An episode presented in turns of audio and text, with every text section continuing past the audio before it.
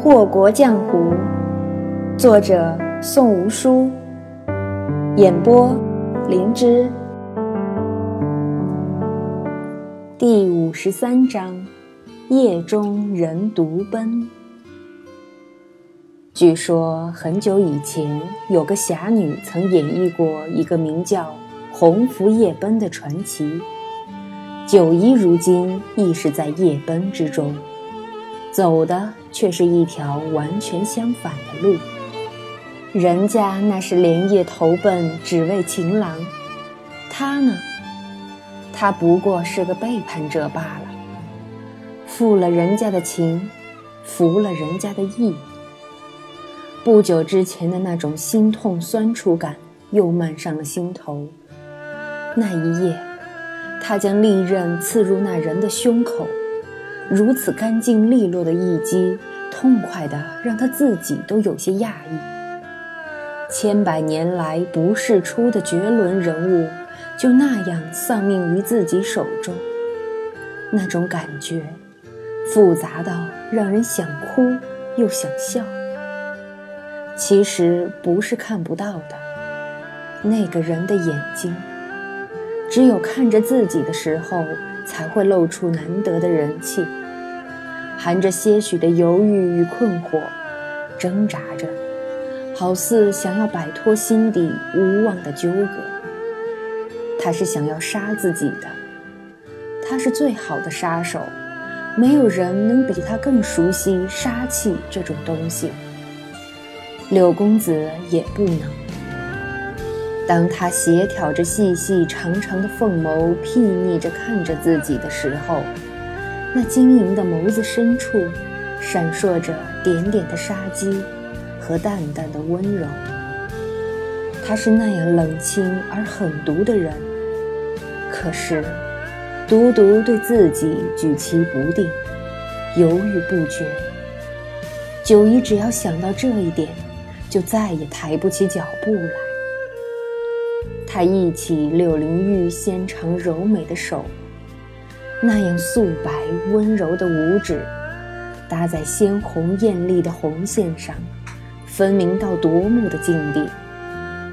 他甚至没有如往常般吐出刻薄辛辣的嘲讽之词，他只是含笑拍手，道：“好，好，好，阿九果然是条好狗。”阿九啊，阿九，什么时候起，他再也没有那样生疏地唤着你“九姑娘”？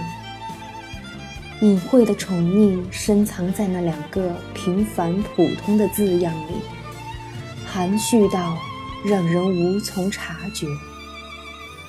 心不可遏制地刺痛着，嘴角残忍的笑意还没有消失。眼里却又渗出温热潮湿的液体。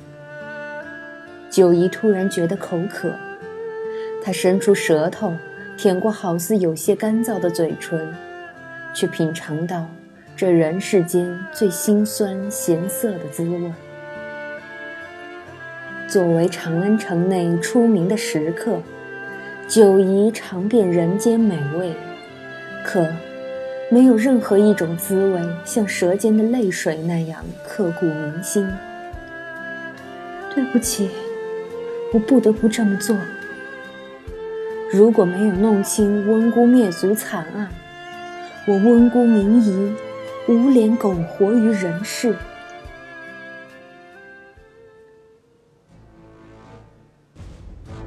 洛阳军营一片混乱。尹荣闯进帅帐的时候，见到的是遍地血染的惨样。卜灵飞的头都不见了，白衣的柳公子身上全是溅的血。你是柳公子？尹荣绝对不信这人是那天让他不战自退的柳灵玉。眉庄是不敢答这话的，他要是自己敢说自己是柳灵玉。那岂不是反了？尹荣见对面人不答话，脸上也看不出神色，心下的狐疑又深一重。你说他不是柳公子吧？他还真有几分那个人的气度。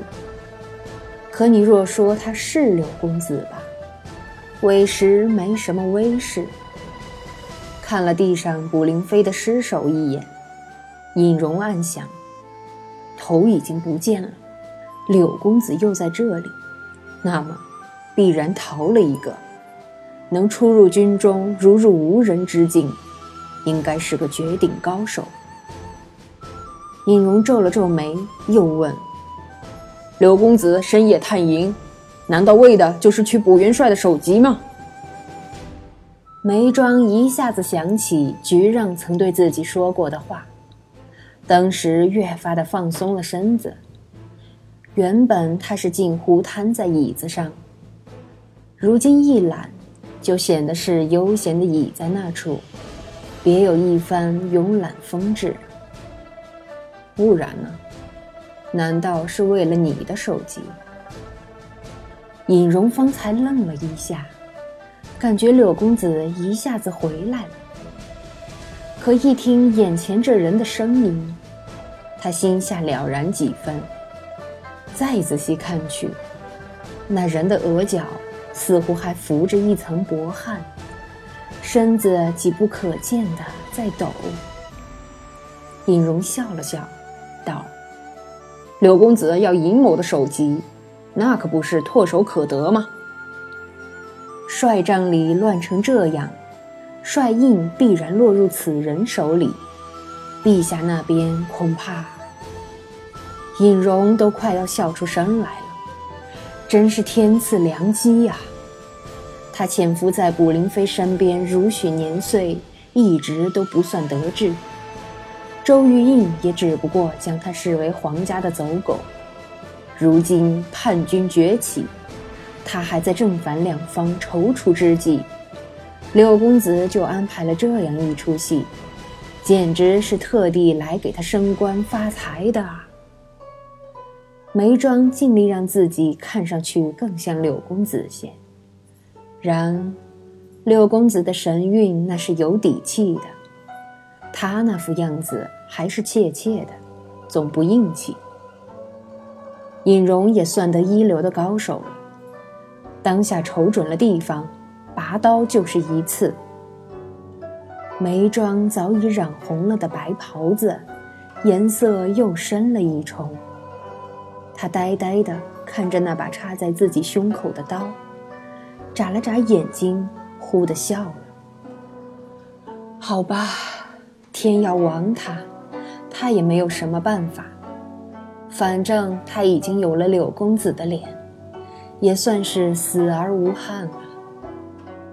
尹荣觉得眼前这人的表情瘆人的很，明明是紧蹙着眉头，痛到连声音都发不出来了，可嘴角却是微微的上扬着，笑得心满意足的样子。隔日，德云殿里，周玉印得知洛阳大营易主的消息了，拿着密报，周玉印乐不可支。得，朕还没打算好怎么收拾你呢，你们就自个儿窝里反了。果然是狗改不了吃屎，就是喜欢咬同一伙的。哈哈哈！曾月撇了撇自己身边这位笑得流眼泪的主。哭笑不得。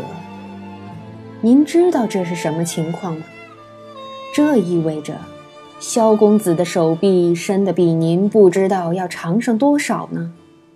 这种时候还笑得出来，小的是该说您豁达呢，还是该说您蠢得比猪还深入骨髓呢？周瑜一扭头，看到了曾月有些不太自然的表情，立马问道。怎么，你不觉得好笑？曾月立刻点头，开始笑，边笑边道：“陛下英明，果然好笑的很呢。”周玉印看着他那般傻傻的模样，笑得越发开心了。可也就是一小会儿，他突然收起来笑脸，阴沉问道：“让人跟着他那两辆出城的马车之后，怎么样了？”他也不是那么好糊弄的。那两辆马车猫腻大着呢。曾月一下子缓不过劲儿来，咳嗽了两声，憋笑憋得满脸通红，道：“里头好似是真的做的萧公子，不过后来跟的人跟丢了，只追着一个女子。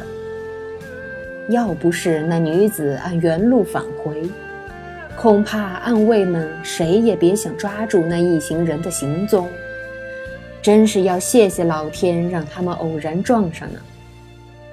哦，周玉印掐了曾月那张涨得通红的脸蛋儿一下，兴致一下子高昂了起来。女子，那杂种难不成好了？那你这个太监岂不是也得生出根儿来？哈哈哈哈！曾月的脸一下子白了，惨白的比纸还素净。哟，还知道自己不行啊？看来萧家那小杂种还不如你呢，不自量力。周玉印丢开手里的下巴，瘫在龙榻上道：“给朕想法子把那女子抓来。不知道能入得了小杂种眼的女子。”能不能比得上朕这深宫中的三千美人？曾月缓了一阵子，吞吞吐吐了好半天，才道出一句：“陛陛陛陛陛下，那那那女子可可可是个绝顶高手。跟在他后头的可是暗卫中出挑的好手。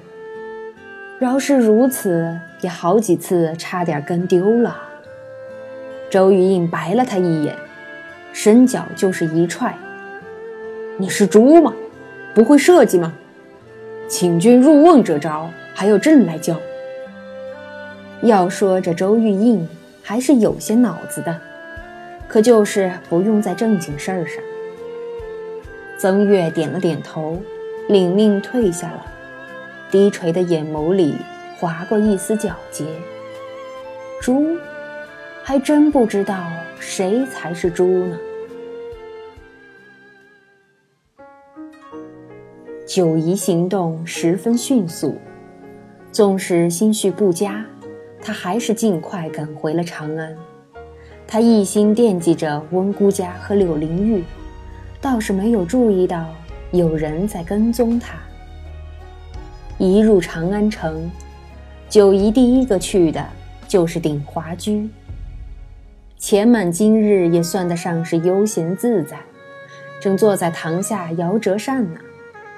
虽是夏末了，可他是个胖子，别人再怎么舒服，他还是热得浑身是汗。一见九姑娘金线顶华居，钱满立时收了扇子，凑上前去，笑道：“今儿个吹的什么风啊？竟把九姑娘给吹来了呢？”九姨淡淡的扫了钱满一眼，掏出一叠厚厚的银票塞到他怀里。有大生意，万两黄金买你一个消息，怎么样？钱满霎时收起了一脸的笑意，绿豆眼也放亮了好些，点了点手上的票子，道：“九姑娘里面请。”那一刻。长安最最见钱眼开的钱老板，浑身散去了铜锈味儿，脸上隐隐的竟透出些许肃杀之意。九姨点点头，随他入了皇字一号房。天地玄黄，以天为贵，黄为贱。只不过，皇字一号房里住的不是人，而是。江湖消息，钱满在八宝阁前站住了，伸手够上了最顶端的一层，取下一卷书册，翻了翻，他笑了，让满爷我猜猜，九姑娘这是寻到线头了。他满爷开的是酒楼，经营的却是这天下的小道消息。九姨从怀里掏出那块檀木牌子，扔过去，道：“满爷给个说法吧。钱满掂量了一下那紫檀木牌，挑眉笑道：“九姑娘不是素来不屑满爷我的消息吗？如今怎么肯过来了？”九姑娘硬气的程度可是非比寻常的。九姨施施然坐下，兀自倒了杯茶水，道。满爷何必取笑九姨？您是前辈了，素来照顾着九姨，也是看在我师父的面子上。如今又何必小气？钱满叹了口气，无奈道：“季先生不肯你来长安，自有他的道理。他拦不住你，当然也只能护着你了。你这孩子，怎么就是这么倔呢？”满爷不是多事儿的人。九姨抬眸看向钱满，眼里全是警告。钱满耸了耸肩，道：“世间有毒，名贪欢，重者五脏俱损，不能人道。”九姨心神一震，六公子所言非虚，解贪欢者。非五行切合之人而不可。取有缘人心头血肉三千，佐以绿萼梅花二两，一连煎服九日，方解。出自《药王手记》。钱满一字一句地读着册上词句，不急不缓，却令九姨如置冰窖。合上书册。钱满叮嘱九姨道：“牌子是萧将人的，风流药王萧将人，姑苏萧门长子，性不羁，心狠毒，此生情系一人。销魂夫人萧将成。”九姨接口，双目灼灼。看来，我这一身百毒不侵的本事。还是拜萧家所赐啊！钱满突然打了个寒战，眉峰一跳，他迅速按住了九姨的左臂，喝道：“阿九！”九姨站起身来，唇边挂了丝冷笑：“满爷这是干什么？”九姨今日才知道，那死在九姨口下的那疯人，原来就是名扬天下的萧将人呢。九姨不该高兴一下吗？幼年日日所受的苦楚，为的不过是那个疯人的私心，而他，还差点对柳灵玉真心相托，真是世事难料啊！钱满摇了摇头，手上的劲儿松了少许，他也站起身来，搭上九姨的肩头，道。阿九，若不是柳公子留你于乱怀楼，你也不会得知温姑氏乃是枉死。既然得知真相是偶然，何不放开些？九姨侧手，笑道：“放开？九爷没瞧见柳公子为了萧将成步步为营，机关算尽吗？他死的不过是生母，我呢？”温姑一族惨死烈火之中，难道就可以这么简简单单算了？那你去杀谁？钱满容色沉静，波澜不惊。杀柳灵玉，杀周玉印，还是杀了你自己？九姨不语。杀柳灵玉，他对你做了什么？是他灭了温姑氏吗？萧将人既然已经死在你手上，你还有什么可怨愤的？钱满淡然相问，九姨垂首。杀周玉印，你闯得了九重宫阙？满爷，我告诉你，刘公子也算计着他呢。人家动手，岂不是比你动手？更让那昏君生不如死。钱满朝前逼近一步，气势陡然大增。九姨牙关紧咬，杀了你自己的话，温姑氏也就完了吧？你还有什么脸面去见列祖列宗？你以为你那生辰八字是罪魁祸首？那你是不是要把温姑夫人的坟掘了，鞭尸三百啊？啊！钱满的语气上扬了少许，这一句竟多了三分训斥，七分责备。九姨捏紧了拳头，深吸了一口气，道：“我回杜兰香院。”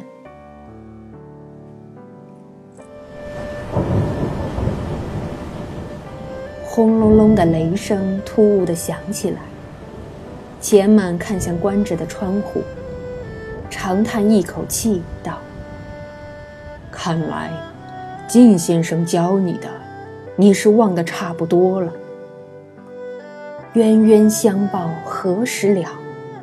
不让你知道是为你好，让你知道了是了了你的心愿。你这般逃避。”没有放过的，也只是自己罢了。九姨却是不管他在说什么，提起纵身便是突破了窗棂，跃入骤起的狂风之中，转眼便消失了踪迹。